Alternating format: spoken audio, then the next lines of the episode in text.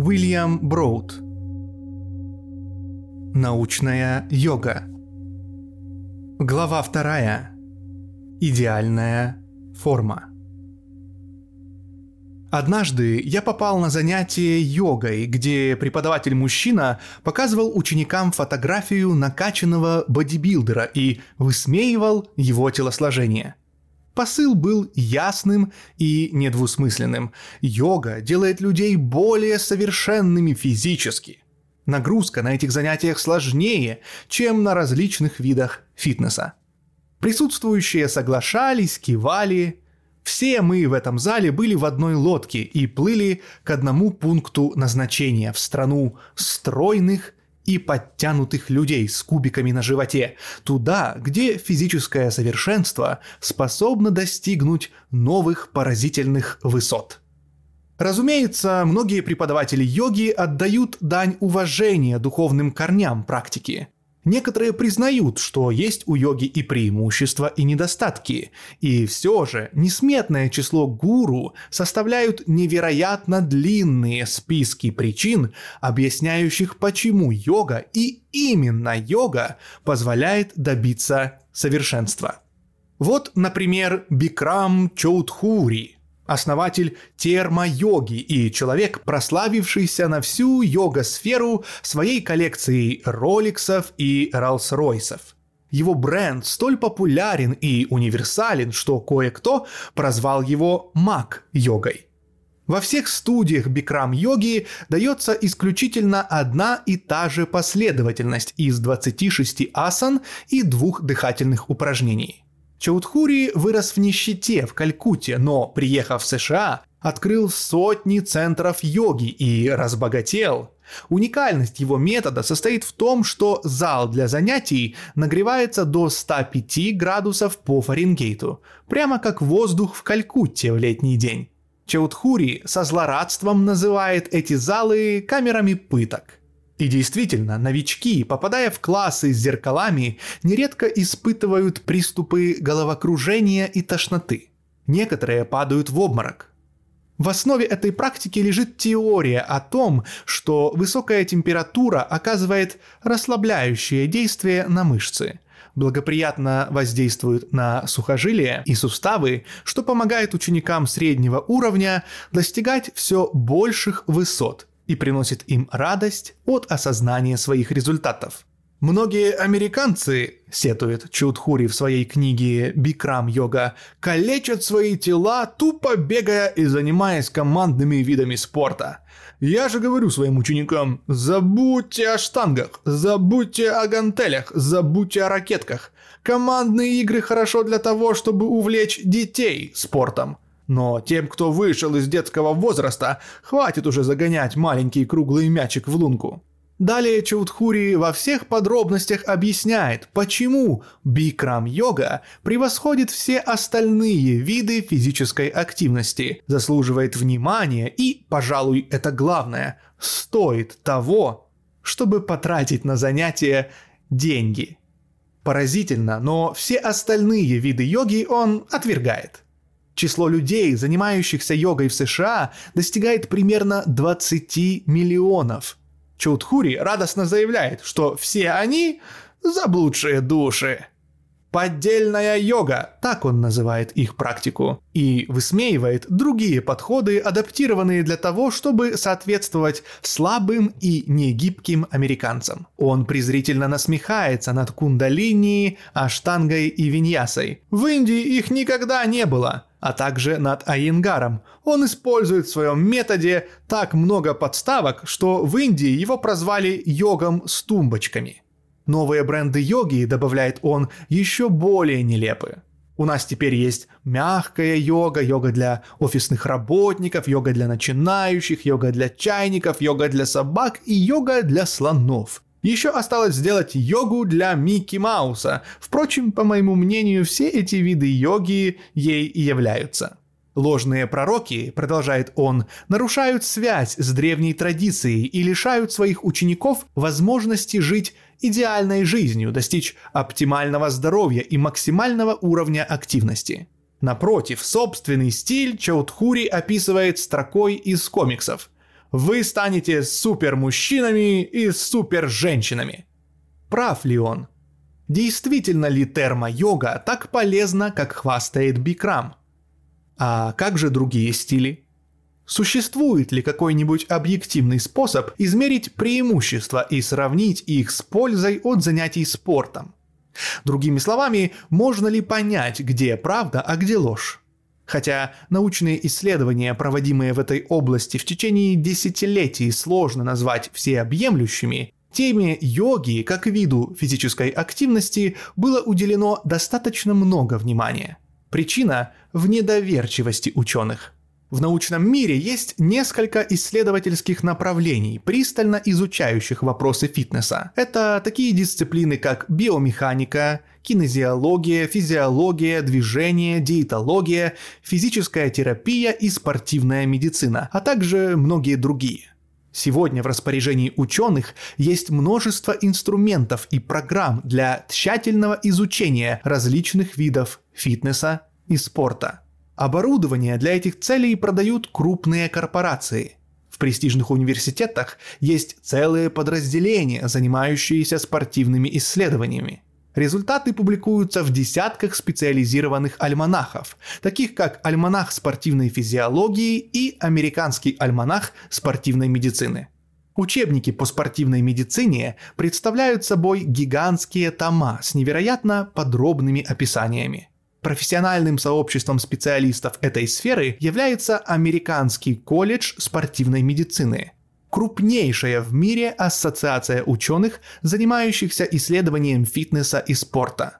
Авторитет этой организации столь высок, что правительства по всему миру используют ее рекомендации в отношении физических нагрузок при создании программ по улучшению здоровья населения – Вопросы о пользе йоги для физического развития попадают в сферу влияния этих организаций. Выражаясь философским термином, они являются частью существующей парадигмы.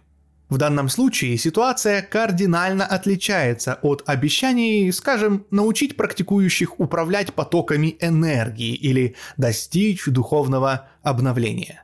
В результате относительно большое число исследователей, многие из них сами занимаются йогой, применили инструментарий и техники академической спортивной медицины к изучению йоги как вида физической активности. В итоге, как нам предстоит увидеть, у них возникли серьезные сомнения по поводу некоторых распространенных в современном обществе заявлений о ее пользе – Ситуацию осложняет то, что физический аспект йоги представлен в отрыве от древней истории этой практики. Лучше тогда говорить об отдельных видах йоги, имея в виду эволюцию многочисленных стилей в течение веков и постоянное появление новых разновидностей. Можно выделить три фазы развития современной йоги. Во-первых, оригинальная хатха, которое появилось как физическое ответвление тантры. Затем, как мы узнали из предыдущей главы, новаторы в начале 20 века выработали дистиллированную разновидность хатхи. Сейчас же новые стили являются очередной ступенью в развитии практики и современная йога случайно или умышленно утратила большую часть своей созерцательности и стала энергичной, как различные виды фитнеса. Гун учил йоге, в основе которой лежал медленный, спокойный подход. Акцент делался на долгое удерживание поз и умение расслабляться даже в глубоких прогибах, наклонах и перевернутых позах. Он доказал эффективность подобного подхода, продемонстрировав мягкое воздействие сложных перевернутых поз на сердечно-сосудистую систему. Напротив, современные стили йоги очень подвижны. Иногда занятия проходят под ритмичную рок-музыку. Цель – добиться учащения сердцебиения и физической усталости. Таким образом, эти стили йоги попадают в категорию аэробных тренировок, дословно требующих воздуха. Другими словами, их цель – разгорячить кровь. В сравнении с йогой, практикуемой в ашраме гуна, современная йога преследует новую цель – максимизировать, а не минимизировать энергетические затраты. Среди аэробных брендов йоги – йога фит и Power йога. В меньшей степени энергичность свойственна некоторым более старым стилям аштанга, виньяса. А еще есть бикрам йога. «Мои занятия настолько сложны», — заявляет Чаудхури, «что сердце начинает работать лучше, чем у марафонцев». К счастью, подобные заявления и становятся предметом исследования ученых. Аналитическая база спортивной медицины начала формироваться в XIX веке. Именно тогда сотрудники сферы здравоохранения впервые попытались определить универсальные факторы, влияющие на поддержание хорошей физической формы.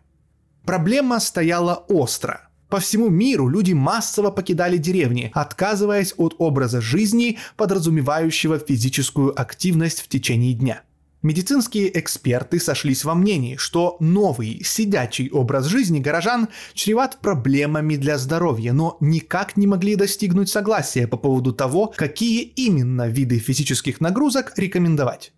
Тем временем предприниматели и торговцы принялись рекламировать собственные методы – то был век гантелей и утяжеленных мечей, булав и эспандеров, всевозможных приспособлений и тренажеров.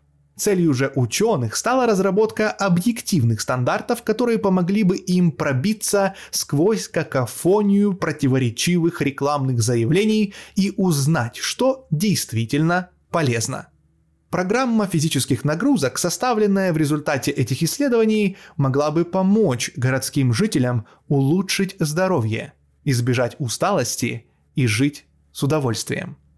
К 1900 году ученые обнаружили фактор, который был назван жизненной емкостью легких – ЖЕЛ. Этот важнейший функциональный параметр отражал состояние дыхательной системы человека – Казалось бы, хороший способ определения физической формы, ведь дыхание считалось основой метаболизма, а в прежние времена являлось символом человеческого духа и души. Ученые сравнивали глубокое дыхание с раздуванием огня. В теории оно должно было раздувать огонь метаболизма – Желая найти точную величину, ученые установили, что GEL равна максимальному объему воздуха, выдыхаемого человеком после того, как он сделает глубокий вдох. Выяснилось, что сидячий образ жизни ведет к уменьшению GEL. Активный образ жизни увеличивает ее. Вскоре ученые усовершенствовали измерения и придумали индекс жизненной емкости – он высчитывался на основе соотношения веса тела и ЖЕЛ. В начале 20 века атлеты стремились к тому, чтобы их индекс ЖЕЛ был высоким. Это свидетельствовало о спортивном превосходстве. Гун стал активным приверженцем этой системы измерений и заявлял, что занятия йогой влияют на физиологические показатели, увеличивая жизнеспособность организма – в узком смысле его утверждения были верны. Пранаяма действительно представляет собой мощную тренировку для легких, груди и мышц живота и улучшает гибкость грудной клетки. Естественный результат занятия пранаямой – более глубокое дыхание в обычной жизни. Вопрос в том, действительно ли способность глубоко дышать улучшает физическую форму. У Гуна на этот счет не было сомнений – он считал, что йога с ее доказанной способностью расширять легкие затмевает все остальные виды физической активности и говорил об этом прямо. Вскоре после основания своего ашрама Гун заявил, что йога – превосходный способ увеличить индекс жизненной емкости и привнести улучшения во все аспекты жизни. По его словам, йога позволяла достичь физиологического совершенства человеческого тела, не улучшение, не развитие, а именно совершенство. Нет системы, более подходящей для этих целей, говорил он.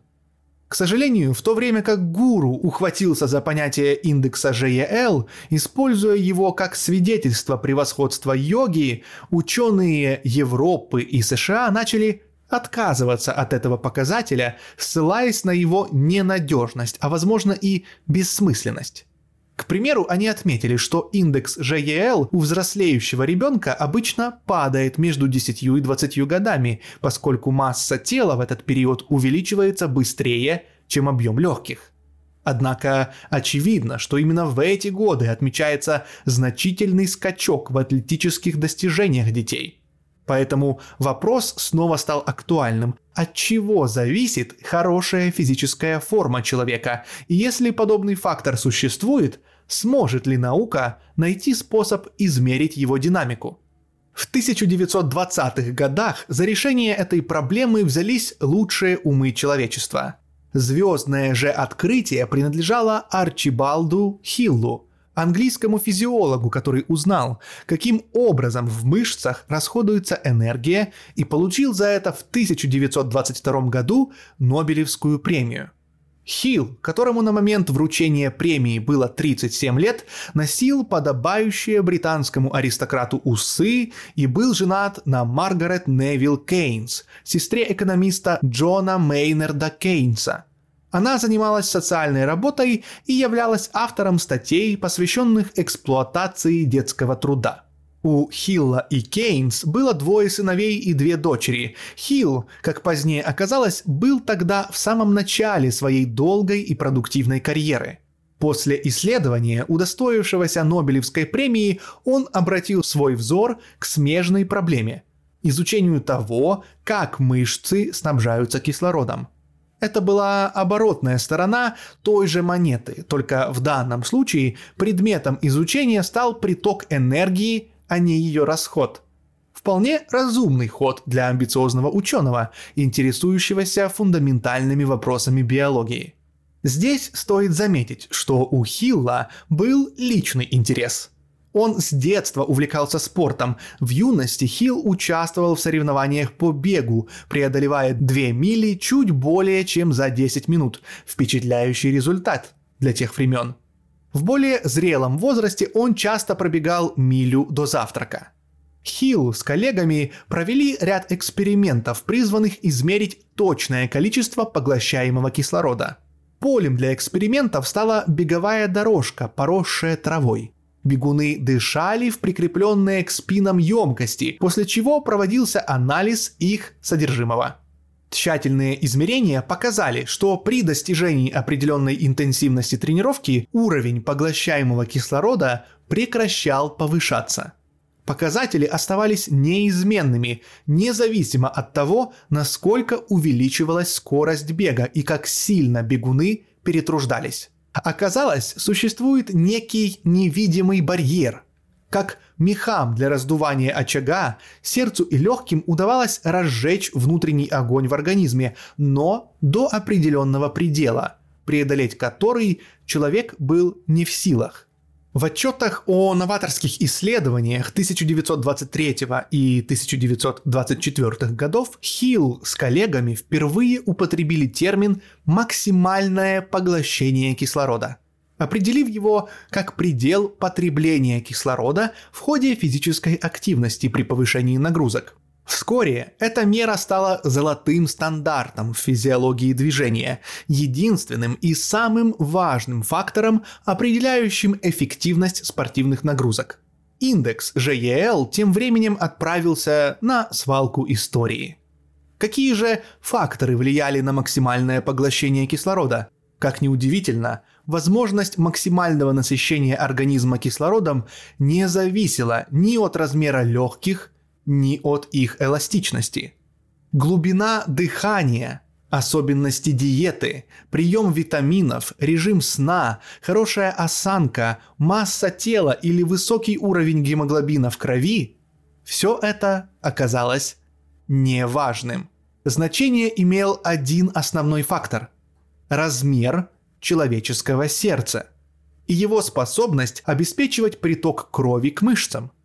Одним словом, для достижения высоких результатов в спорте необходимо было иметь большое сердце. Главный миф хатха-йоги, тот самый, который развенчал еще Гун, гласил, что глубокое дыхание увеличивает содержание кислорода в крови – Невзирая на относительную неподвижность тела и не слишком активную работу мышц во время занятий йогой, Хилл опроверг этот миф. Он доказал, что уровень кислорода обусловлен количеством крови, поступающей к мышцам. Максимальный уровень поглощения кислорода, как правило, выражался в литрах. Профессиональные спортсмены показывали результаты в 6, 7 и даже 8 литров в минуту до 2 галлонов. 2 галлона. Настоящий потоп в сравнении с иллюзорной струйкой, какой ее представляли себе йоги – Хилл с коллегами с большим изяществом опровергли заблуждение изобретателей индекса GEL и показали, что главным фактором, влияющим на максимальное насыщение организма кислородом, является работа сердца, а не легких. В современной медицине и физиологии движения максимальное поглощение кислорода обозначается аббревиатурой VO2 max. V означает объем, O2 Кислород – обычное сокращение, используемое в химии. Макс – максимум. VO2 max используется по всему миру как лучший и единственный способ определить состояние сердечно-сосудистой системы и аэробную производительность. В начале 20 века ученых занимал вопрос, смогут ли тренеры и их подопечные поднять уровень максимального поглощения кислорода, чтобы повысить атлетические показатели – Ответ не заставил себя ждать, конечно, смогут. Выяснилось, что регулярные аэробные тренировки увеличивают размер сердца, особенно левого желудочка, самой большой сердечной полости, которая отвечает за снабжение организма артериальной кровью. Чем больше был левый желудочек, тем больше крови, насыщенной кислородом из расчета на один удар, поступало к мышечным тканям. Ученые решили измерить этот показатель, Оказалось, что у профессиональных спортсменов минутный сердечный выброс почти вдвое больше, чем у нетренированных людей. Любой человек, начинающий заниматься активным видом спорта, мог испытать на себе эти преимущества. Со временем исследователи пришли к выводу, что за три месяца интенсивных тренировок уровень VO2 max увеличивается на 15-30%. За два года на 50%. Это был настоящий прорыв. Десятки лет ошибок и заблуждений, и вот, наконец, ученые обнаружили надежный способ оценить физическое состояние человека. Однако эта тема долго оставалась в тени, пока на сцену не вышел Кеннет Купер. В прошлом профессиональный бегун из Оклахомы, а ныне врач – он работал на ВВС США и еще в начале карьеры придумал простой способ оценить VO2 max – измерить расстояние, которое человек способен пробежать за 12 минут. Благодаря тесту Купера военные получили возможность быстро измерить физическую подготовленность новобранцев. Стремясь популяризировать свое открытие, Купер придумал новое слово – аэробика – и в 1968 году опубликовал книгу под таким названием. В ее основу легли многолетние исследования, в ходе которых Купер выяснил, какие именно виды физических нагрузок лучше всего влияют на сердечно-сосудистую систему. Он обнаружил, что наименее эффективны в этом отношении комплексы, рассчитанные на увеличение мышечной массы, гимнастика, силовые тренировки – на второе место попали командные виды спорта – гольф, теннис. А победители? Ими оказались тренировки на выносливость, бег, плавание и езда на велосипеде, а также активные командные игры – гандбол, сквош, баскетбол. Система Купера быстро завоевала популярность и побудила миллионы горожан встать с диванов и выйти на улицы – с 1970-х годов в моду вошел бег трусцой. Все это подвигло ученых на дальнейшее исследование, но теперь вопрос был поставлен более широко. Представителей науки интересовало влияние аэробных нагрузок на здоровье в целом. Результаты были ошеломляющими. Самым важным, пожалуй, стало следующее открытие – Выяснилось, что аэробные нагрузки снижают риск сердечных заболеваний, главной причиной смертности в развитых странах. Они также способствовали снижению заболеваемости диабетом, ожирением, депрессией, старческим слабоумием, остеопорозом, гипертонией, дивертикулитом и десяткам разновидностей рака. Уменьшали вероятность инсультов и образование камней в желчном пузыре. Кроме того, облегчалось течение самых разнообразных хронических заболеваний.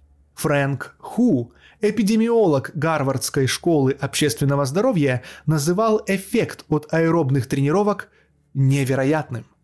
Для здоровья человека в целом активные тренировки – единственное средство по эффективности, равноценное волшебной пилюле от всех болезней. Но откуда столько пользы? Исследователи обнаружили, что упражнения на выносливость увеличивают жизнеспособность практически всех тканей человеческого организма. Образуются новые капилляры в скелетных мышцах сердца и мозге, увеличивается приток к ним питательных веществ и активизирует выведение токсинов.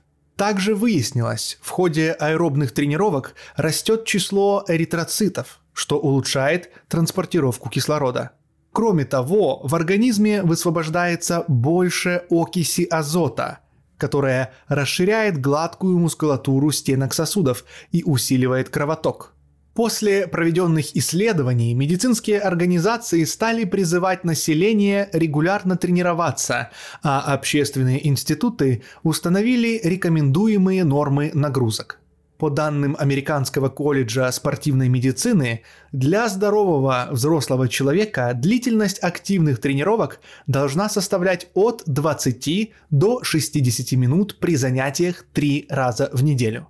Американская ассоциация по борьбе с заболеваниями сердца рекомендовала минимум 5 тренировок в неделю – с подобными рекомендациями выступили и другие организации, к примеру, Совет президента США по физическому здоровью. Тенденция распространилась на весь мир. В Женеве Всемирная организация здравоохранения выступила с обращением, заявив, что регулярные аэробные нагрузки способны снизить уровень сердечно-сосудистых заболеваний и смертность в целом. Одним словом, современная спортивная медицина во главу угла поставила аэробные нагрузки, помогающие поддержать и улучшить здоровье. Эксперты могли спорить о продолжительности тренировок, однако общий принцип был незыблемым, и делалось все возможное, чтобы донести его до широкой общественности. Ученым понадобилось несколько десятилетий, чтобы выяснить, соответствует ли этим нормам йога.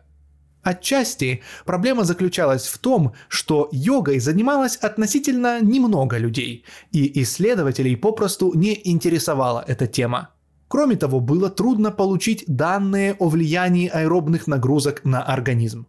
Изучить, как йога увеличивает гибкость и мышечную силу, характерные показатели физического здоровья, было непросто.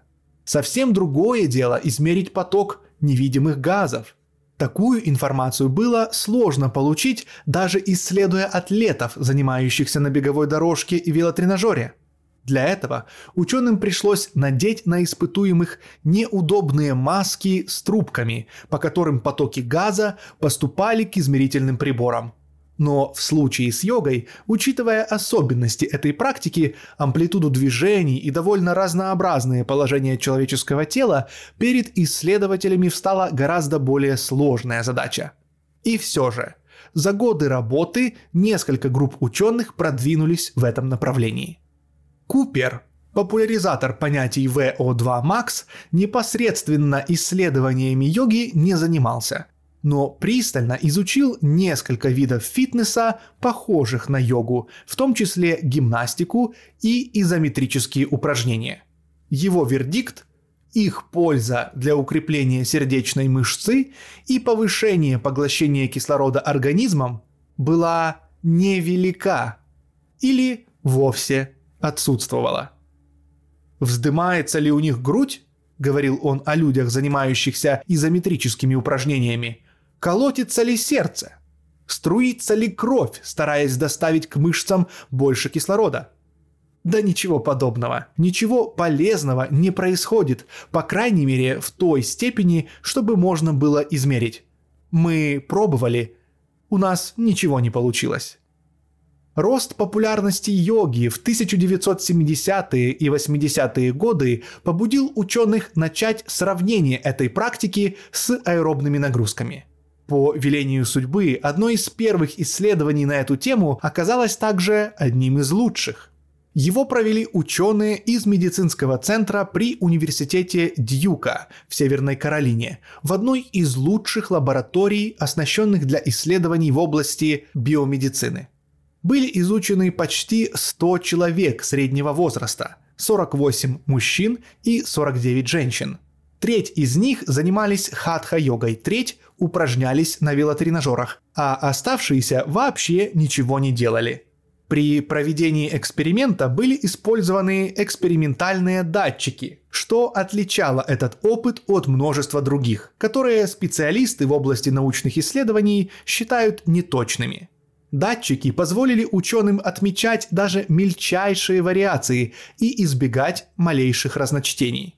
Специалисты попытались устранить все внешние воздействия, чтобы быть уверенными в том, что наблюдаемые ими изменения являются результатом изучаемого фактора – в исследовании университета Дьюка экспериментальные датчики позволили ученым убедиться в том, что сам процесс сбора участников на месте проведения эксперимента никак не влиял на результат. Ведь могло быть так, что кто-то пришел в лабораторию пешком, а кто-то приехал на велосипеде, а кто-то прибежал. Все это повлияло бы на измерения.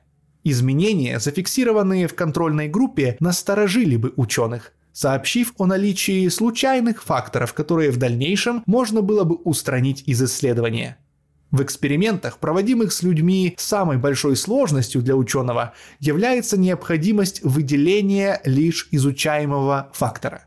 Если не принять меры предосторожности, например, не ввести контрольную группу, совершенно невозможно понять, являются ли изменения, наблюдаемые в ходе эксперимента, его следствием. Увеличение числа испытуемых, выполняющих разные виды действий, повышает потребность в финансировании, привлечении дополнительного персонала, увеличивает количество данных для обработки и административных проблем. Однако польза для науки, как правило, оправдывает затраты. В исследовании, проведенном в университете Дьюка, около 100 испытуемых, включая контрольную группу, занимались означенным видом деятельности – в течение четырех месяцев. В течение этих месяцев ученые не фиксировали данные, а положились на подробные замеры до эксперимента и после его окончания. Результаты, опубликованные в 1989 году, были совершенно однозначными. В группе, занимавшейся аэробными тренировками, уровень VO2 max значительно увеличился, повысившись на 12%. У йогов же не было отмечено изменений. Точнее сказать, было зафиксировано даже уменьшение уровня VO2 max, впрочем, настолько незначительное, что оно никак не влияло на результат. Кроме того, ученых ждало неожиданное открытие. Они с удивлением обнаружили, что, несмотря на неважные показатели в сфере поглощения организмом кислорода, в группе, занимавшейся йогой, было отмечено общее улучшение самочувствия. Испытуемые отметили, что у них нормализовался сон, усилились выносливость и гибкость и прибавилось энергии. Они описали также многочисленные позитивные изменения в личной жизни, в том числе в сексе, общении, семейных отношениях. Среди йогов, по словам ученых, отмечалось немало психологических улучшений. Повысилось настроение, уверенность в себе – довольство жизнью, почти все заявляли, что стали лучше выглядеть. Итак, исследования, проведенные в университете Дьюка, принесли интересный результат. Произошло разделение. В первом случае речь шла об улучшении физической формы, а во втором – об улучшении мировосприятия – тем, кто занимался йогой, казалось, что эти занятия принесли им массу преимуществ, хотя ученые из университета Дьюка не отметили вообще никакой пользы с точки зрения насыщения организма кислородом. Обсуждение результатов исследования велось очень увлеченно. Ученые пришли к выводу, что улучшение мировосприятия, безусловно, стоит отметить. Итак, группа исследователей из университета Дьюка нечаянно наткнулась на один из секретов йоги. В следующей главе мы подробно обсудим, как с научной точки зрения практика йоги влияет на психологический настрой человека – в последующих исследованиях подобного рода йога зарекомендовала себя чуть лучше. Одной из причин тому был небольшой сдвиг в этой практике в сторону более энергичных стилей.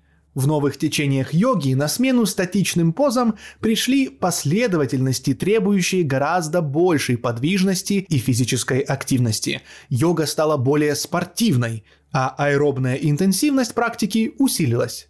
Поразительно, но в основе этой новой тенденции к подвижности лежала одна единственная последовательность – Сурья Намаскар, что на санскрите означает «приветствие Солнцу». Сегодня это одна из самых популярных последовательностей в йоге – Ученик не остается неподвижным, удерживая одну позу, а выполняет непрерывную серию из десятков взаимосвязанных поз, переходя из положения стоя в наклон, затем в положение лежа, снова в положение стоя и в прогиб. Если выполнить эту последовательность быстро и несколько раз, сердце начинает стучать, легким не хватает воздуха.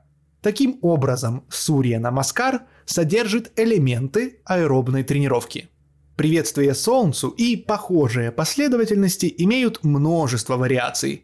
Их можно выполнять быстрее или медленнее в зависимости от индивидуальных предпочтений. Своей адаптивностью они кардинально отличаются от статичных поз йоги. Это можно сравнить с походкой. Когда мы стоим неподвижно, мы статичны по определению – Однако, тронувшись с места, мы можем двигаться самыми различными способами. Идти, бежать трусцой, марафонским или спринтерским бегом. Все зависит от наших целей. Последовательность Сурья Намаскар появилась относительно недавно, Энциклопедия традиционных асан, опубликованная Институтом йоги Кайвалья Дхама в Ланавле, институт, основанный одним из учеников Гуна неподалеку от его ашрама, составлена на основе изучения почти 200 трудов и неопубликованных рукописей.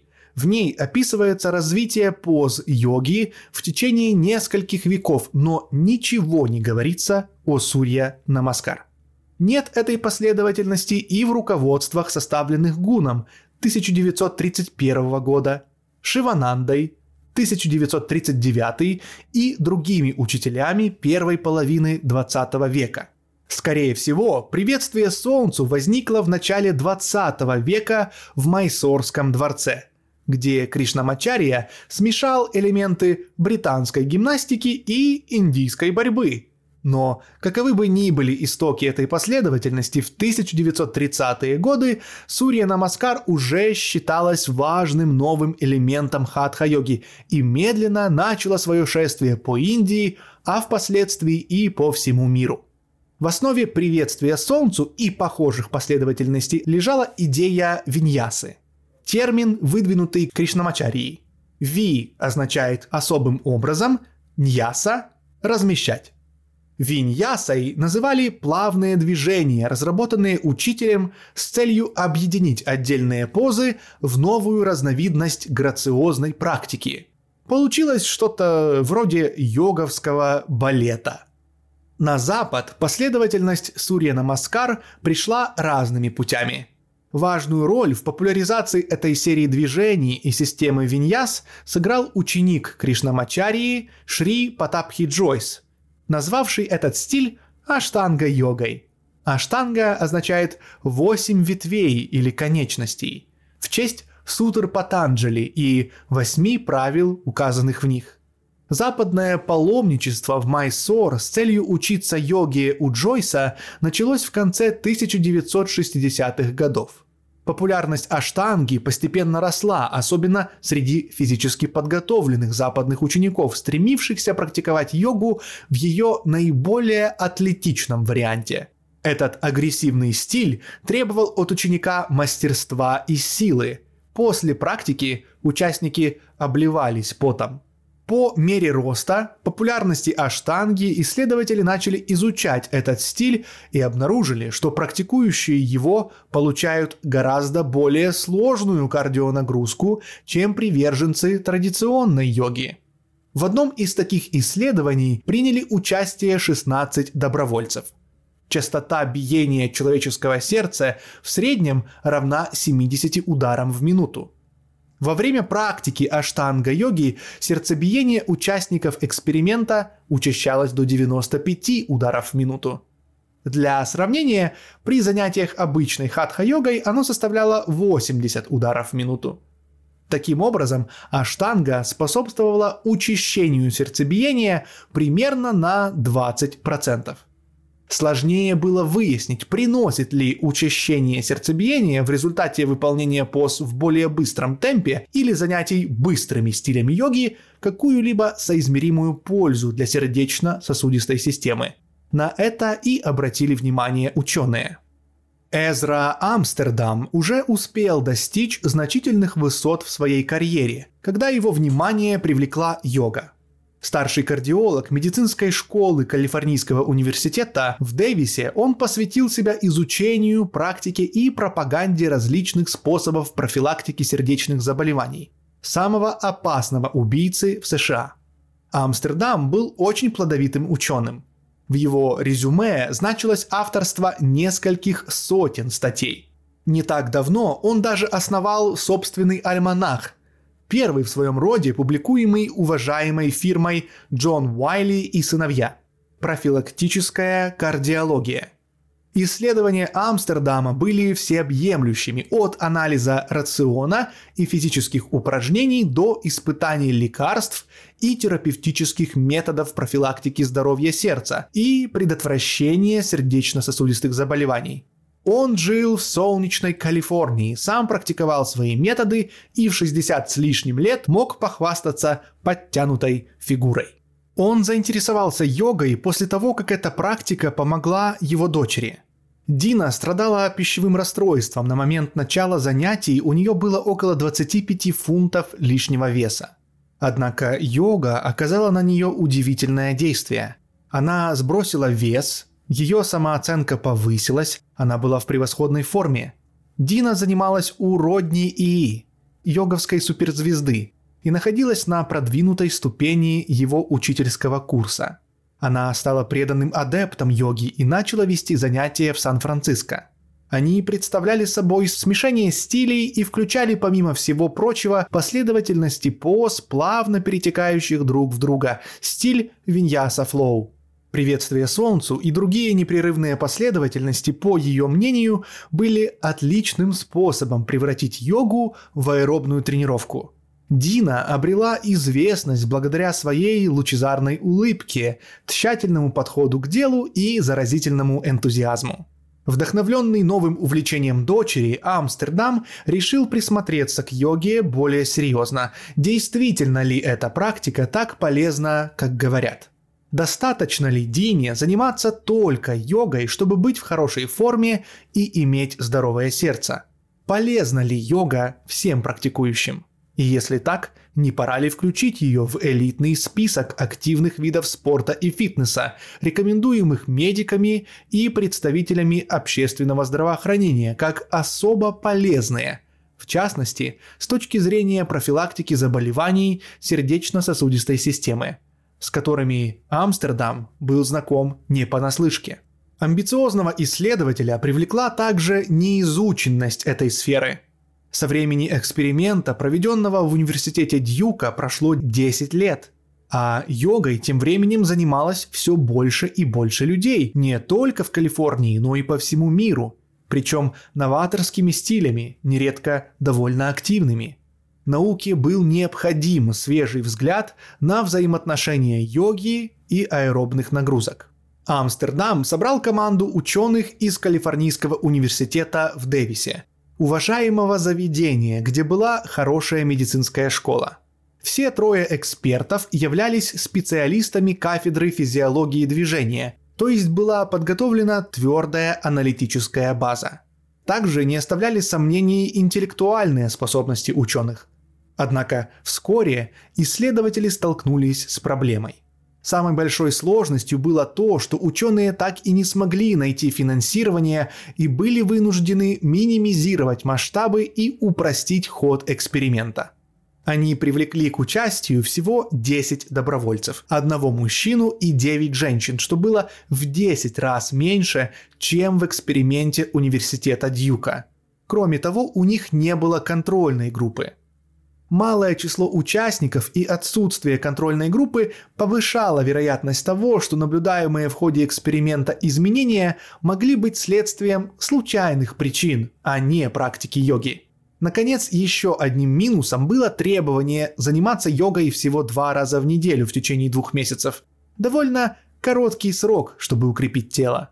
Исследование университета Дьюка длилось вдвое больше – Однако сами занятия йогой при этом были довольно интенсивными и длились почти полтора часа. Практика включала 10 минут дыхательных упражнений, пранаям, 15 минут упражнений на разминку, 50 минут йоговских поз, асан и 10 минут расслабления в позе трупа, шавасане. Основой тренировки была последовательность приветствия Солнцу. Участники выполняли 2-3 цикла Сурья Намаскар, растягиваясь, прогибаясь и наклоняясь. Кроме того, в занятия были включены некоторые энергичные движения, которых не было в традиционной йоге, с ее неподвижно удерживаемыми позами. К примеру, выпады и подъемы приседания, являющиеся частью крии лягушки.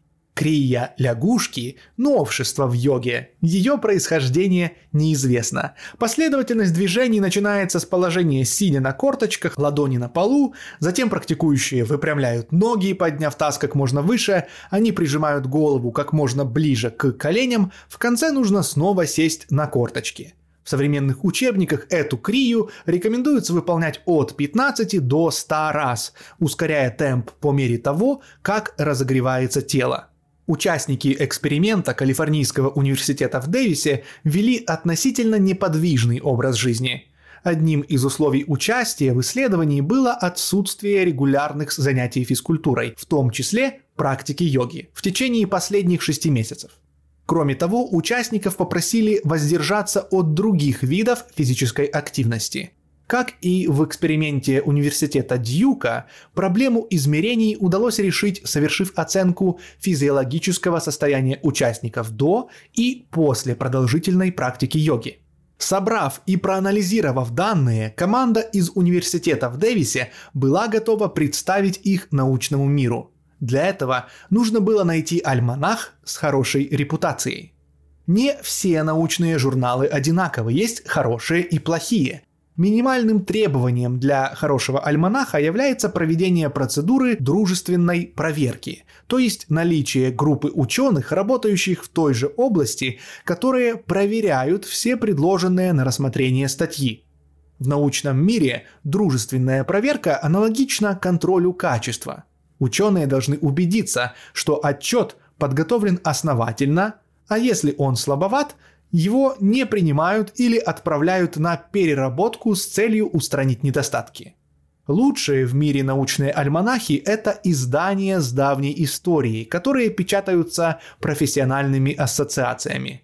К примеру, журнал Science – наука был основан в 1880 году при финансовой поддержке Томаса Эдисона и сейчас издается Американской ассоциацией научного развития, крупной профессиональной организацией со штаб-квартирой в Вашингтоне. Лучшие альманахи – те, что пользуются широким признанием и уважением у научного сообщества, заслужили свою репутацию десятилетиями ответственной работы – подготовки качественных статей и проведением дотошных проверок. В 2001 году команда из Калифорнийского университета в Дэвисе представила свои открытия научному миру. Причем они были опубликованы не в одном из многочисленных спортивных журналах и не в издании по физиологии, а также не в альманахе общей направленности с хорошей репутацией, таком как Science. Нет, Отчет об эксперименте с занятиями йогой был опубликован в журнале «Профилактическая кардиология», недавно основанной самим Амстердамом.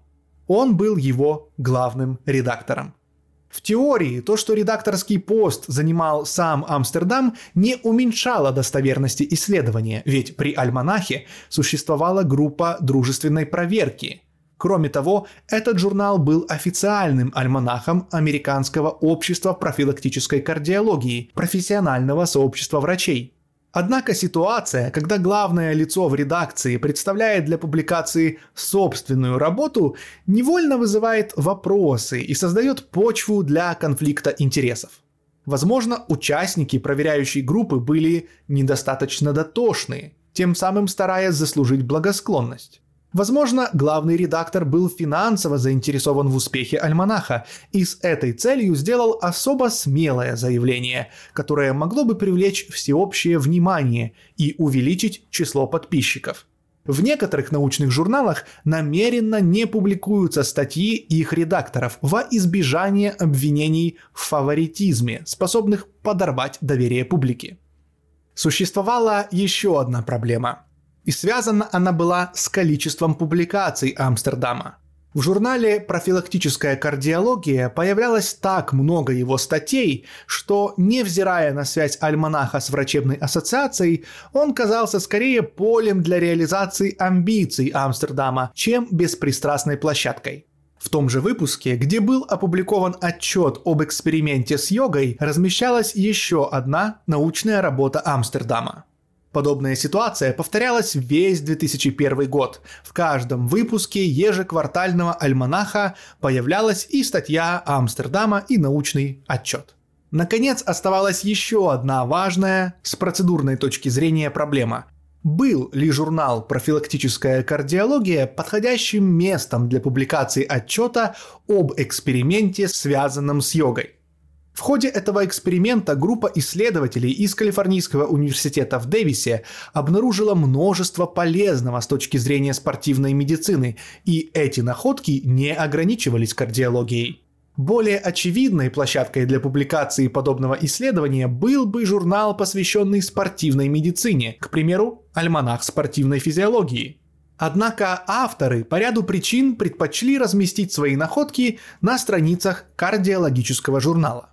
Само исследование было сильным и авторитетным. К примеру, ученые из Дэвиса сообщили, что участники эксперимента при занятии йогой существенно нарастили мышечную массу. Отдельно замерялась амплитуда разгибания колена, выпрямление ноги одновременно с поднятием тяжести. В среднем наблюдалось улучшение на 28%. Гибкость практикующих тоже увеличилась. В среднем амплитуда наклона вперед – измеряемая, к примеру, в позе лягушки, выросла на 14%, а амплитуда прогибов назад, как в приветствии Солнцу, выросла еще больше, в среднем на 20%. Но, увы, в результате эксперимента почти не наблюдалось улучшения аэробного фактора. Амстердама, как кардиолога, этот вопрос должен был интересовать в первую очередь. Вместе с тем, исследователи из Калифорнийского университета сообщили, что уровень VO2 max вырос в среднем на 7%, посчитав этот показатель статистически значимым. Более того, ученые сообщили, что такие позитивные изменения в рамках изучения йоги отмечены впервые, и это является важнейшим открытием для исследования практики – Настоящее исследование, заявили авторы, первое в своем роде, в котором путем прямых измерений были выявлены улучшения в сфере кардиореспираторной выносливости. Ученые пришли к выводу, что эксперимент в целом свидетельствует о том, что хатха-йога в будущем, вероятно, вполне сможет соответствовать текущим рекомендациям по улучшению физической формы и здоровья. Смелое заявление для эксперимента, масштаб которого, несомненно, был небольшим.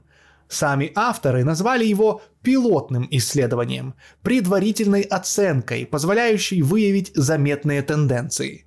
При этом ученые даже не прокомментировали соответствие выявленного незначительного увеличения аэробной выносливости официальным рекомендациям таких ассоциаций, как Американский колледж спортивной медицины, хотя их формулировка, вероятно, вполне сможет соответствовать и была достаточно осторожной. Ведь при сравнении перевес явно оказался бы не на стороне йоги, так как в основе официальных рекомендаций лежало не улучшение гибкости и мышечной силы, а увеличение пользы для сердечно-сосудистой системы, что и происходило при активных тренировках. Авторы также представили эту цифру – 7% оторванной от контекста. Ни слова не было сказано о том, что при занятиях тренировками на выносливость у человека, ведущего сидячий образ жизни, уровень максимального насыщения крови кислородом увеличивается на 50%. В целом, подытожили исследователи из университета в Дэвисе, результаты данного эксперимента демонстрируют, что занятия хатха-йогой в течение 8 недель способны значительно улучшить самые разнообразные аспекты физического здоровья.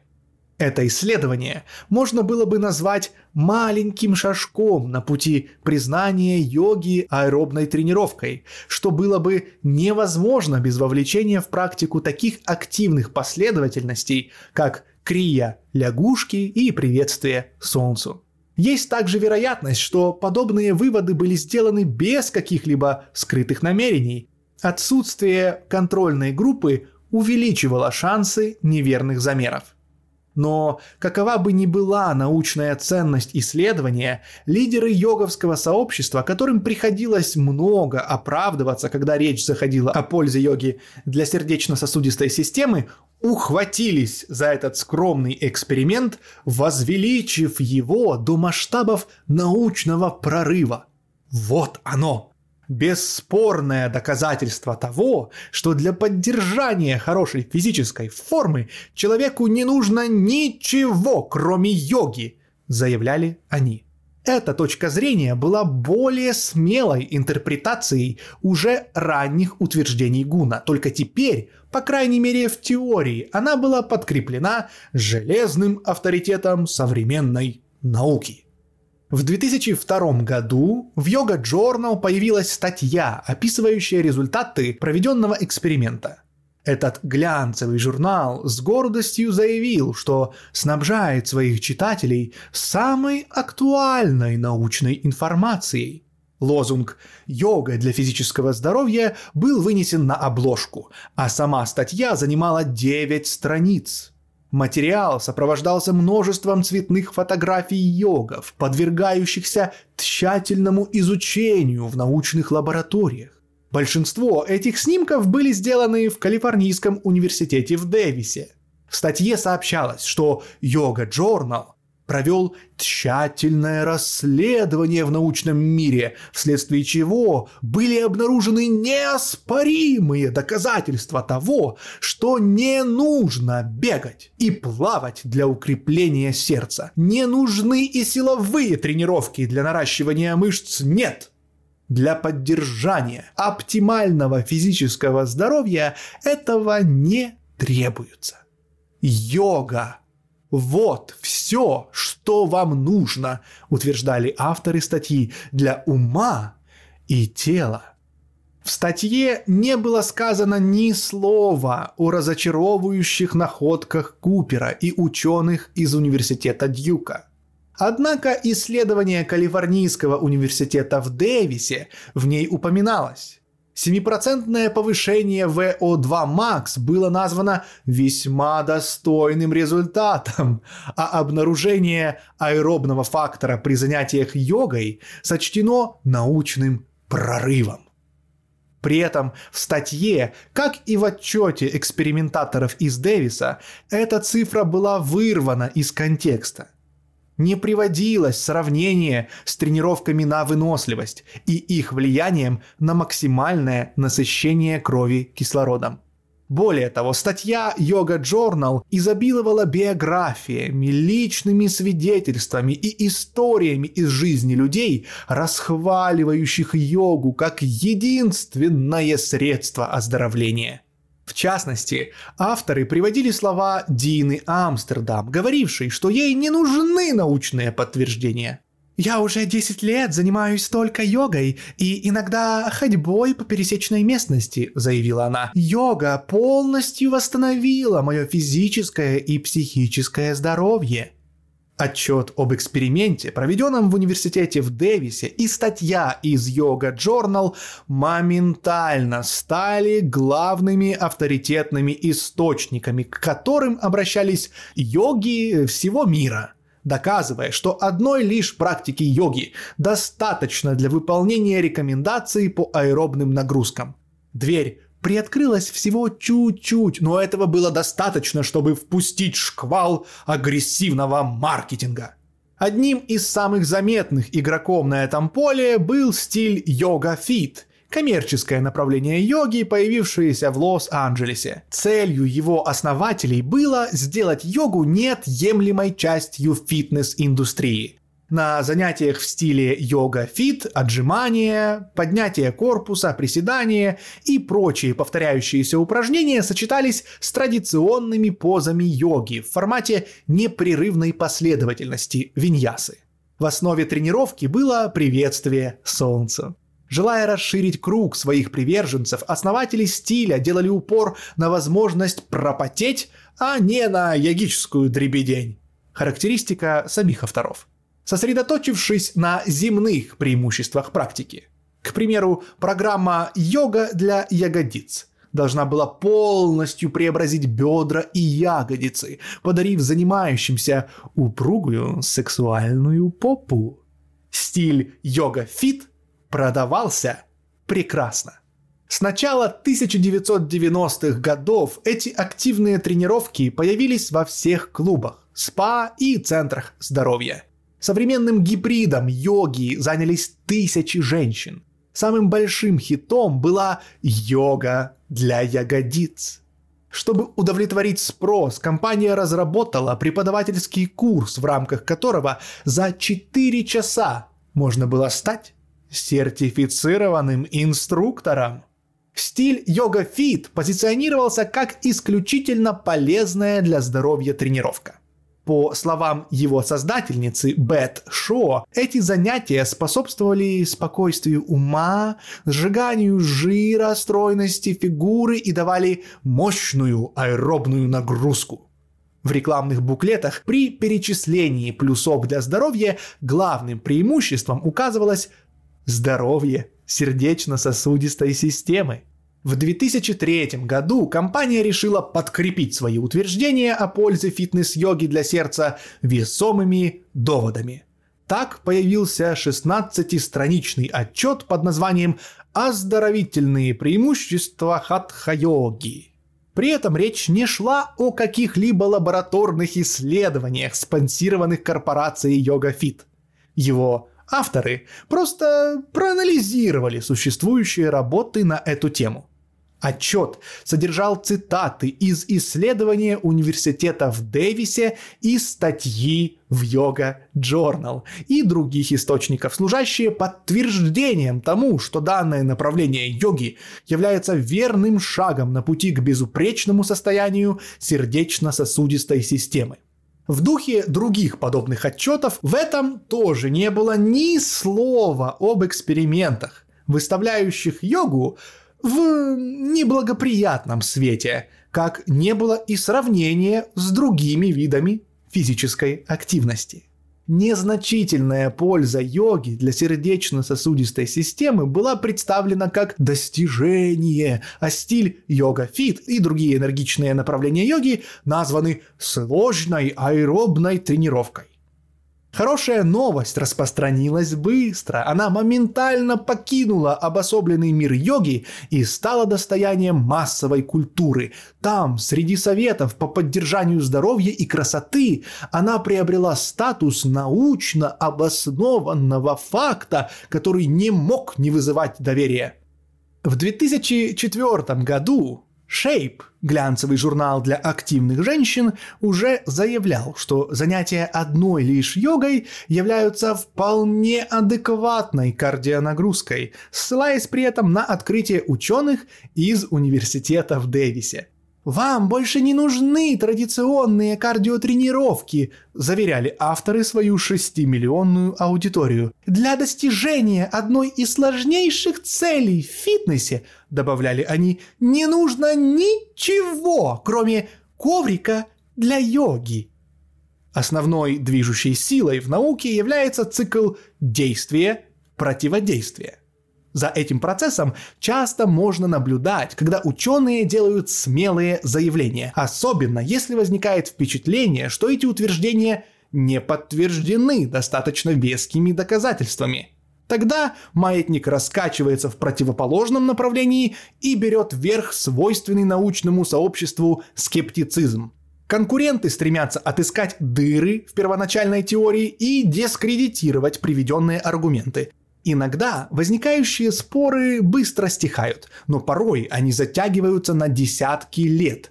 Каждая из сторон стремится найти достаточно весомые аргументы, чтобы решить спор раз и навсегда. Этот процесс не обошел стороной и утверждение о том, что йога является одним из лучших видов аэробной нагрузки. Было сделано смелое заявление, получившее публичную огласку, что одних лишь занятий йогой достаточно для здоровья сердечно-сосудистой системы. Громкие слова, да, и ставки были высоки, ведь если бы сказанное оказалось правдой, йога вошла бы в пантеон занятий, которые, по мнению авторитетных мировых организаций, были достаточно активными, чтобы повлечь за собой целый ряд преимуществ для здоровья. Повышение выносливости, уменьшение риска получения сердечных заболеваний, диабета, рака и многих других недугов. С коммерческой точки зрения это была золотая жила – Обычная разновидность физической активности, не требующая дорогого оборудования и вложений, таким образом превращалась в потрясающий источник прибыли. Однако данное заявление привлекло внимание не только поборников йоги, но и скептиков, причем немалого числа. Волна реакции со стороны научного сообщества последовала в 2005 году, когда отголоски шумихи о пользе йоги как виде аэробной нагрузки все еще не утихли и продолжали муссироваться в обществе. Первым откликнулись ученые из Техасского университета. Кэролин Клей, исследователь, молодая женщина, которая сама занималась йогой, уговорила четырех коллег провести расследование. Их отчет появился в альманахе исследований силовых и оздоровительных тренировок на научном форуме Национальной ассоциации силовых и оздоровительных тренировок некоммерческом объединении профессионалов научной и спортивной сферы. В эксперименте участвовали 26 женщин, в два с половиной раза больше, чем в исследовании Калифорнийского университета в Дэвисе. Другим отличием было то, что замеры производились не только во время занятий йогой, но и при быстрой ходьбе на беговой дорожке, и даже когда участники просто сидели на стуле. Так у ученых появилась подходящая база для сравнения. Эти контрольные условия были призваны улучшить надежность и, следовательно, достоверность исследования. Кроме того, для эксперимента из университетской группы были отобраны волонтеры, занимавшиеся йогой не менее одного месяца. Благодаря этому опыту их движения и позы были более совершенными и точными, чем у новичков, что в теории способствовало усилению аэробного стимула.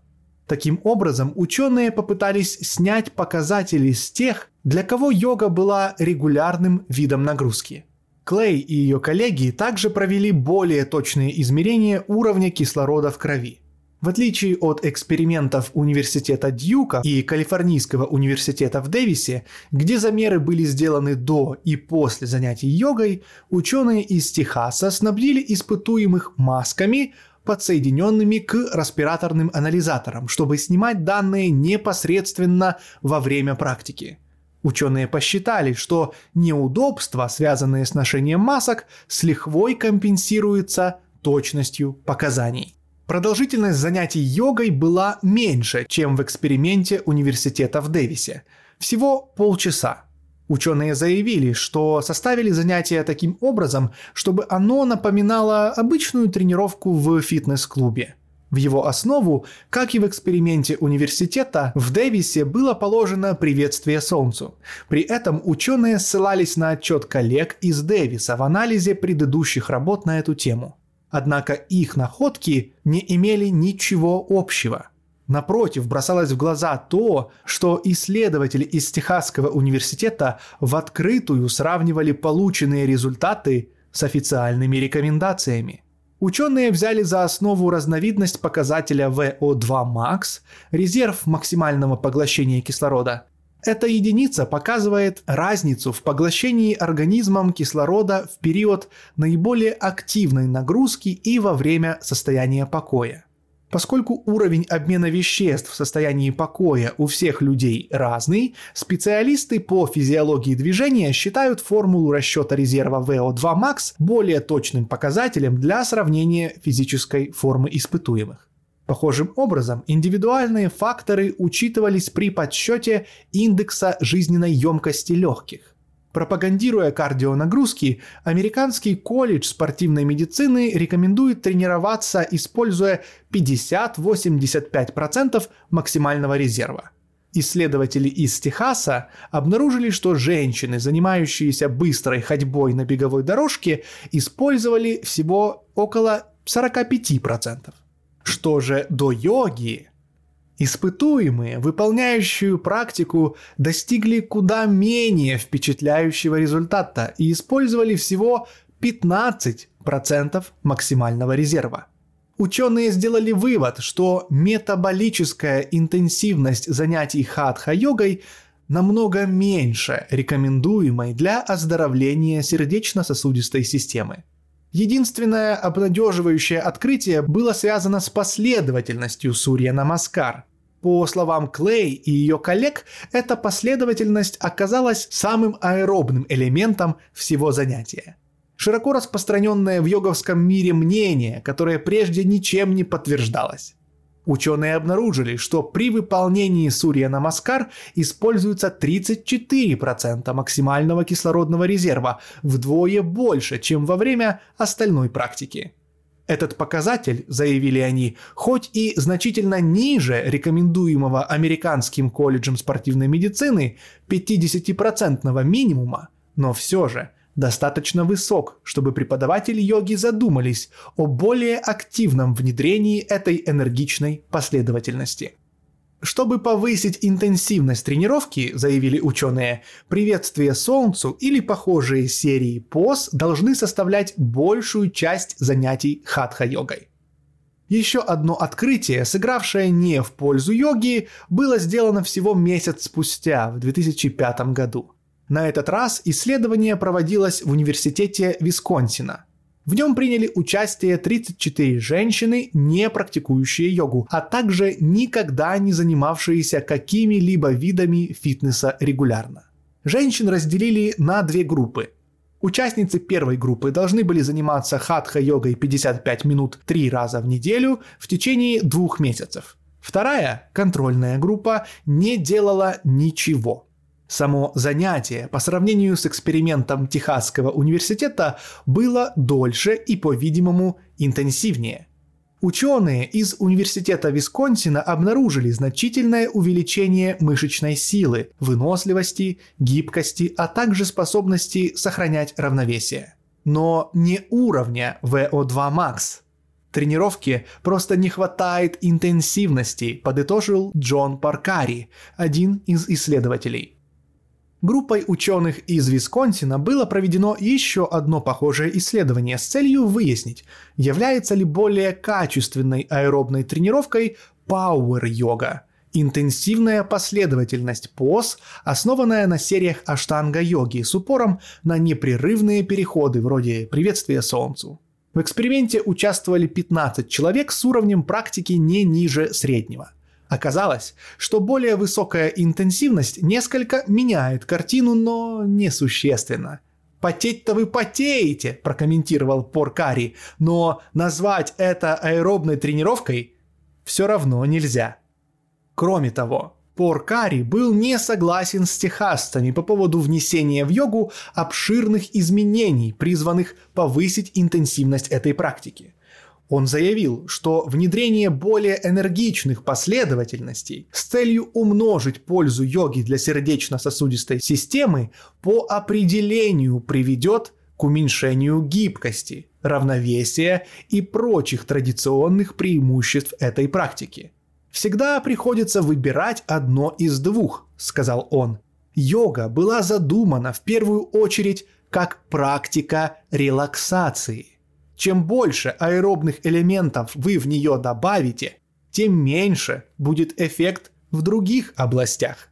Многие исследования, посвященные йоге, так и прошли незамеченными – Эксперимент Университета Висконсина вызвал волну откликов, вероятно потому, что его спонсором выступил Американский совет по фитнесу, некоммерческая организация, целью которой является защита потребителей от рискованных и неэффективных фитнес-программ.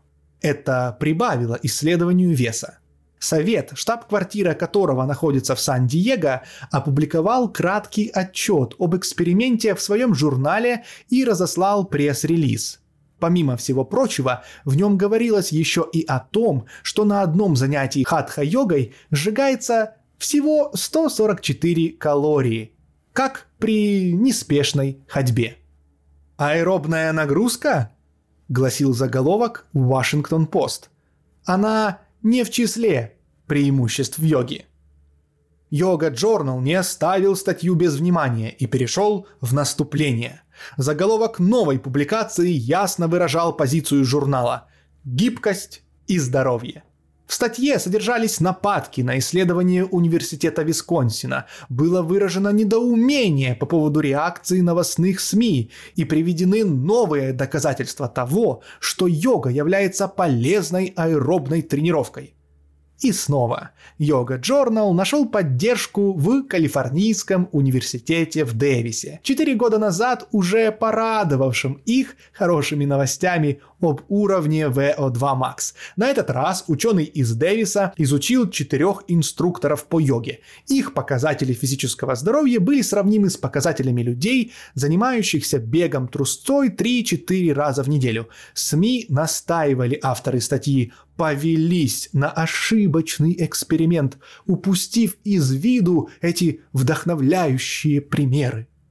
Эти свидетельства были совсем шаткими. Никаких подробностей о проведении нового эксперимента Калифорнийского университета в Йога Journal не приводилось. Были одни лишь громкие слова. Как оказалось впоследствии, отчет о том эксперименте даже не был опубликован – о его существовании было известно лишь по слухам, хотя читатели Йога Journal наверняка подумали иначе. Впрочем, их можно простить. Более очевидной проблемой было то, что исследователь из университета в Дэвисе указал на значительную разницу в затрате усилий, сравнив преподавателей, которые занимались йогой по несколько часов в день с простыми людьми, бегавшими трусцой всего три раза в неделю. Это открытие свидетельствовало о том, что бег является куда более эффективной аэробной нагрузкой. Вывод, к которому пришел бы любой объективный наблюдатель. Кажется, вы сами указали на свою неправоту, написал впоследствии один из читателей Йога Journal, говоря об этом неадекватном сравнении. Спор разрешился окончательно в 2007 году с публикацией последнего исследования на эту тему. В этот раз эксперимент был проведен с крайней дотошностью и точностью. Его участники занимались в студиях йоги на Манхэттене, одних из лучших в мире, тому способствовали жесткая конкуренция и звездная клиентура. Речь идет о студиях Нижнего и Центрального Манхэттена и Верхнего Вестсайда – Среди них были пыточные камеры бикрам-йоги, мы выковываем стальные тела и умы, стильные залы levitate-йога, не стесняйтесь приходить на занятия в новинках от Луи Виттон и Прада. И солнечные классы World Yoga Center, созданного первопроходцами и идеалистами. Эксперимент проводили ученые из бруклинского филиала Университета Лонг-Айленда и Школы общественного здравоохранения имени Джозефа Мейлмана при Колумбийском университете, прославившийся своим отделением биологических наук. Это были профессионалы. Группу возглавлял Маршал Хаггинс, имевший докторскую степень по биомеханике и эргономике и степень доктора клинической медицины по физиотерапии. Он занимался йогой более 10 лет. Финансирование данного исследования также свидетельствовало о его серьезности – Исследователи йоги часто не указывают источник финансовой поддержки в своих отчетах, подразумевая, что проводили их за свой счет или с помощью коллег, пожелавших остаться неизвестными. Так было в случае с экспериментом университета в Дэвисе. Подобные исследования обычно маломасштабны из-за недостатка финансирования, совсем иначе дело обстоит с исследованиями на более популярные темы – в этом случае экспериментаторы, как правило, обстоятельно благодарят своих спонсоров, которыми в области биологии и медицины зачастую выступают федеральные агентства. Так было и с Нью-Йоркским экспериментом. В опубликованном отчете группа ученых заявила, что эксперимент проведен при поддержке Национального института здоровья, крупнейшей в мире организации, спонсирующей исследования в области здравоохранения. Итак, ученые из Нью-Йорка привлекли 20 добровольцев, которые занимались йогой не менее года. Были знакомы с последовательностью Сурья Намаскар и могли выполнить такие сложные позы, как стойка на голове. В группе было двое мужчин и 18 женщин. По мнению ученых, в предыдущих исследованиях на эту тему имелись серьезные недостатки. К примеру, у участников не было опыта или их заставляли надевать неудобные маски с трубками. Такие методы, отмечали ученые, могут повлиять на выполнение поз йоги и привести к неточным оценкам. Неточные оценки этот вежливый эмфемизм в научном мире приравнивается к откровенному высмеиванию. Стремясь достичь лучшего результата, ученые проводили измерения в специально оборудованной камере, где можно было отслеживать общие изменения дыхательной активности. Практикующие имели возможность свободно двигаться, но при этом за ними пристально следили – Метаболическая камера – редкое и дорогое научное оборудование, располагалась в госпитале Сент-Люка Рузвельта в Вестсайде, недалеко от филиала Колумбийского университета. По сути, это было герметичное помещение. Подсоединенные к камере механизмы измеряли точное потребление испытуемым кислорода, выдыхание углекислого газа и уровень метаболической активности – Ученые из Колумбийского университета часто использовали камеру для изучения больных ожирением, сравнивая уровень метаболизма во время еды, сна и легкой физической активности. Но на этот раз оборудование предназначалось для пристального изучения йоги – Целью исследования было не проследить за образованием жировых отложений, а узнать, насколько эффективно происходит сжигание калорий во время занятий йогой за счет разгорания внутреннего метаболического огня. С точки зрения точности и сложности метаболическая камера ушла на несколько световых лет вперед, как от примитивных мешков, которые Хилл пристегивал к своим бегунам, так и от традиционных методов измерения до и после, используемых современными учеными для отслеживания уровня максимального поглощения кислорода. Это было самое передовое оборудование.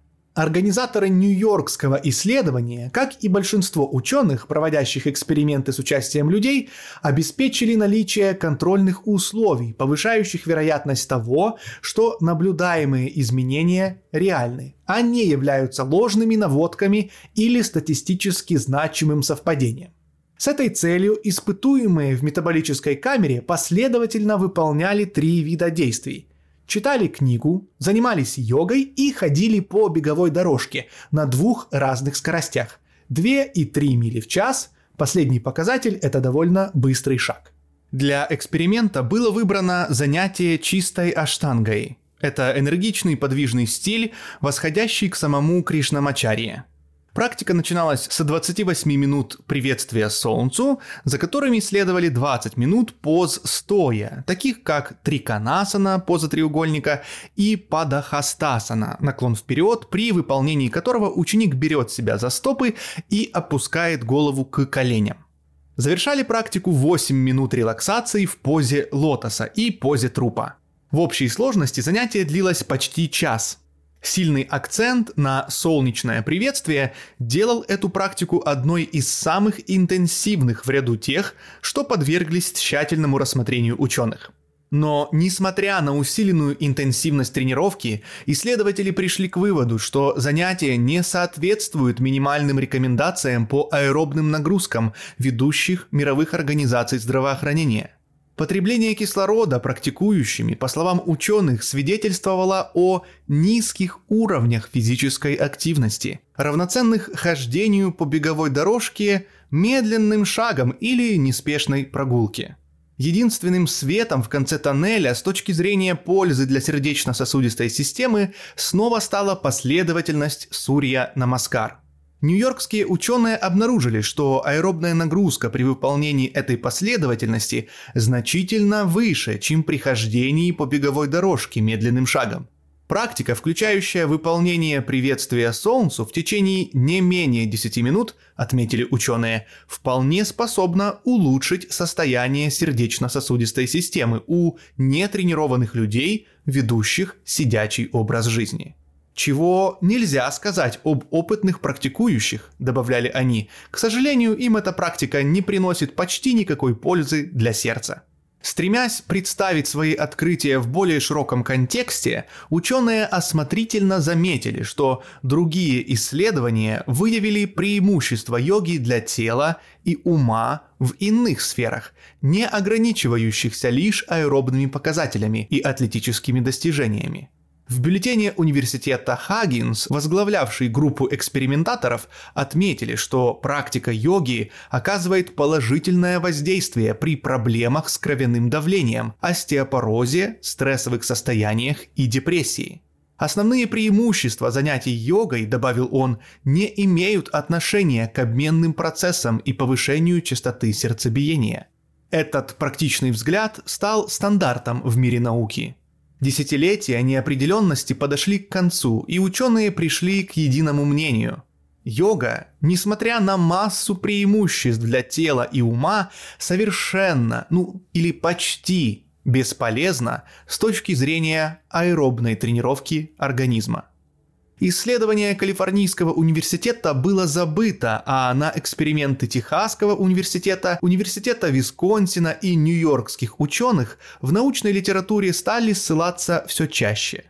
Так, проанализировав однажды сделанное смелое заявление, представители науки сочли его недостоверным.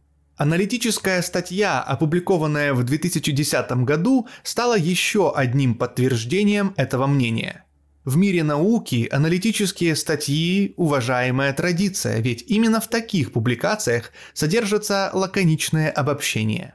В подобных статьях дается критическая оценка опубликованных трудов в определенной области исследований и делаются выводы о том, в верном ли направлении идет научная мысль или нет, что хорошо, а что плохо. По определению авторы этих статей взвешивают все имеющиеся доводы – Учитывая стремительное развитие науки в мире и быстро растущее число отчетов, подобные аналитические статьи просто необходимы. Под их публикацию отведены целые журналы. В статье 2010 года были рассмотрены более 80 исследований, сравнивающих йогу с другими видами физической активности – в ходе анализа, проведенного специалистами в области здравоохранения из Университета Мэриленда, выяснилось, что йога не уступает традиционным видам фитнеса и даже превосходит их в том, что касается улучшения чувства равновесия, борьбы с усталостью и тревожными состояниями, избавление от стресса, нормализации настроения и сна, уменьшение боли, снижение уровня холестерина и в более широком смысле улучшение качества жизни практикующих как в личном, так и в профессиональном плане. Все те же преимущества, что так удивили исследователей из университета Дьюка. Йога, заключили специалисты, превосходно зарекомендовала себя во многих изученных областях – Однако они также упомянули и о заметно ограниченном воздействии практики, испокон веков считавшейся путем к физическому совершенству. Авторы отметили, что польза от йоги распространяется, пожалуй, на все сферы за исключением физической формы. Для мира науки вопрос был решен. Но для остального мира.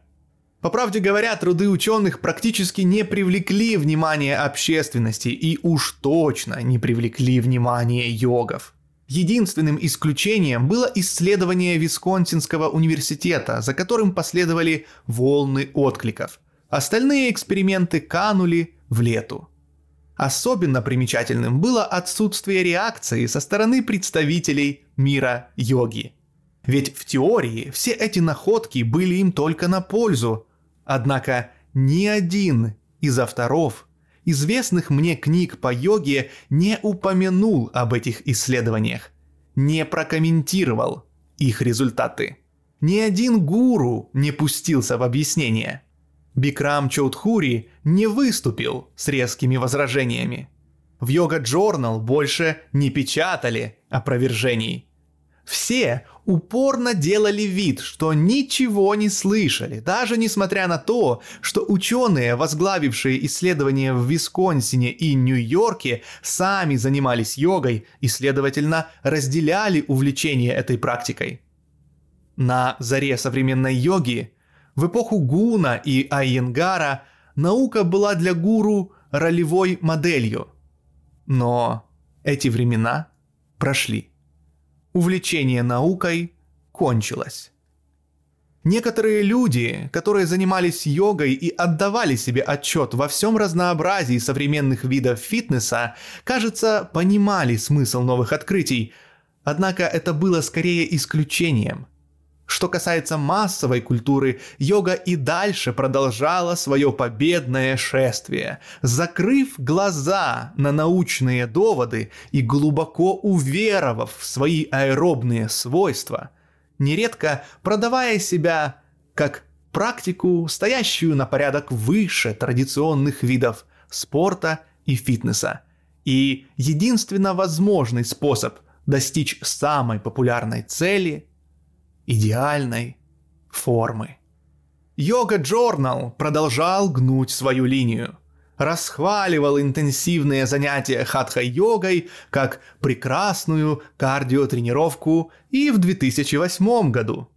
На яркой обложке книги «Йога для чайников» двое ее авторов представлены как обладатели докторских степеней, самого высокого академического статуса. Согласно информации на обложке, один из них является автором более 40 книг, второй – всемирно известным преподавателем йоги. При всем этом во втором издании книги, вышедшем в 2010 году, оба этих авторитетных ученых расхваливали приветствие Солнцу как полезную аэробную тренировку и уверяли читателей, что новаторские, более интенсивные вариации древней практики позволяют занимающимся хорошенько пропотеть и достичь результатов, сравнимых с аэробными нагрузками. Даже York Times села в лужу Одна из компаний, принадлежащих конгломерату About.com, в ответ на частый вопрос читателей, можно ли поддерживать хорошую физическую форму, занимаясь йогой, безоговорочно заявила «Да». По словам Энн Пайзер, йога-эксперта веб-сайта, недавние научные исследования показали, что практикующим йогу более двух раз в неделю нет необходимости дополнять свой режим занятий другими упражнениями, чтобы поддерживать очень хорошую форму. В подтверждение своих слов она процитировала ту самую статью из Yoga Journal – превратившую посредственное исследование Калифорнийского университета в Дэвисе в сбывшуюся мечту пиарщика.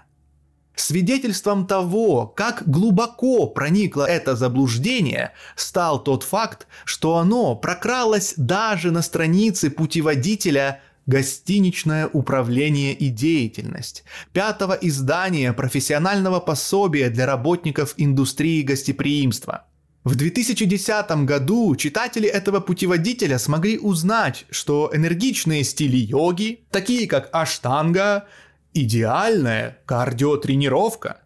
Формулировка была не столь безапелляционной, как у Бет Шо, заявлявшей, что ее йога-фит – это мощная аэробная нагрузка, но тем не менее стараниями авторов этих строк практика йоги встала в один ряд с занятиями на беговой дорожке. Итак, исследования университета в Дэвисе и статью в Yoga Journal продолжали цитировать, увековечив их заявления в интернете. Хавингтон Пост поместила ссылку на оптимистичную хвалебную песнь Yoga Journal. Миф об аэробных преимуществах йоги разнесся по киберпространству, пока не достиг широт healthcentral.com, процветающего коммерческого сайта, занимающегося продажей лекарств, где можно получить рекомендации по медицинским вопросам. Владельцы сайта утверждают, что его посещают более 17 миллионов человек ежемесячно, а на заглавной странице красуется гордое упоминание о том, что для наполнения сайта используются медицинские публикации Гарвардского университета.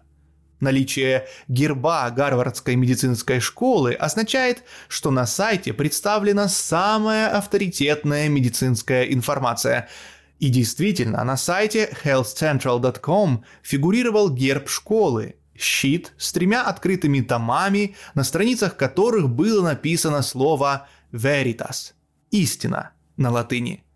Достаточно ли заниматься только йогой, чтобы получить хорошую кардионагрузку? Задали вопрос читатели сайта в 2010 году. И вот появился ответ – к его формулировке или к проверке информации якобы была причастна Гарвардская медицинская школа. Однако он родился там, где древнее искусство каким-то образом трансформировалось в современную фитнес-машину. «Не волнуйтесь», — ответили эксперты сайта читателям. «Йога — это все, что вам нужно». В последние годы Многие люди научились не обращать внимания на явные преувеличения беззастенчивых гуру, которые могут быть такими независимо от того, есть ли у них флотилия Роллс-Ройсов или нет. Эти люди упражняются с гантелями, чтобы нарастить мышечную массу, бегают, чтобы тренировать сердце, и занимаются йогой ради гибкости и других преимуществ этой практики – это называется перекрестная тренировка. Разные виды физической нагрузки дополняют друг друга и приводят к сбалансированному результату. У нового подхода появляется все больше поклонников, в том числе профессиональных спортсменов. К примеру, Алан Джеггер, профессиональный бейсболист, увлекающийся йогой, открыл в Лос-Анджелесе свою школу для подающих высшей лиги. В ней звезды бейсбола бегают, занимаются растяжками, медитируют, слушают музыку, делают асаны и снова медитируют, и так часами перед выходом на поле. Популярность перекрестных тренировок противостоит преувеличенным заявлениям о пользе йоги для поддержания формы. Этот подход взывает к здравому смыслу тех людей, которые внимательно прислушиваются к тому, что говорит им собственное тело. В течение лет и даже десятилетий представители науки пристально изучали реальное влияние йоги на организм и делали обоснованные выводы в противовес сумбурному водовороту полуправды и громких рекламных заявлений. Именно так Исследователи из университета Дьюка обнаружили, что у участников эксперимента, занимавшихся йогой, повысилась самооценка. По природе своей исследование человеческих эмоций гораздо более сложное и чувствительное к нюансам предприятия, чем размер колебаний VO2 Max. И не только потому, что это более трудоемкий с интеллектуальной точки зрения процесс. Дело в том, что подобные исследования получают гораздо меньше финансирования и поддержки со стороны организаций, чем спортивная медицина. Специалистам в области спортивной медицины понадобилось всего несколько лет, чтобы опровергнуть легенду Йога всем хороша. А вопросы влияния йоги на человеческие эмоции занимают научный мир уже более века, и лишь сейчас наметился некий прогресс. Однако открытия, сделанные учеными в этой области, впечатляют. И, возможно, в итоге они прольют свет на одно из важнейших преимуществ практики йоги. Вы прослушали главу из книги «Научная йога». Внести свой вклад в озвучивание подобных образовательных книг можно, став благотворителем канала по ссылке в описании. Это поможет выпускать книги быстрее и делать это качественнее. Благодарю за поддержку и помощь в распространении знаний всех существующих и будущих друзей и благотворителей канала. Сатьямева Джаяте. Истина всегда побеждает. Ом Шанти Шанти Шанти.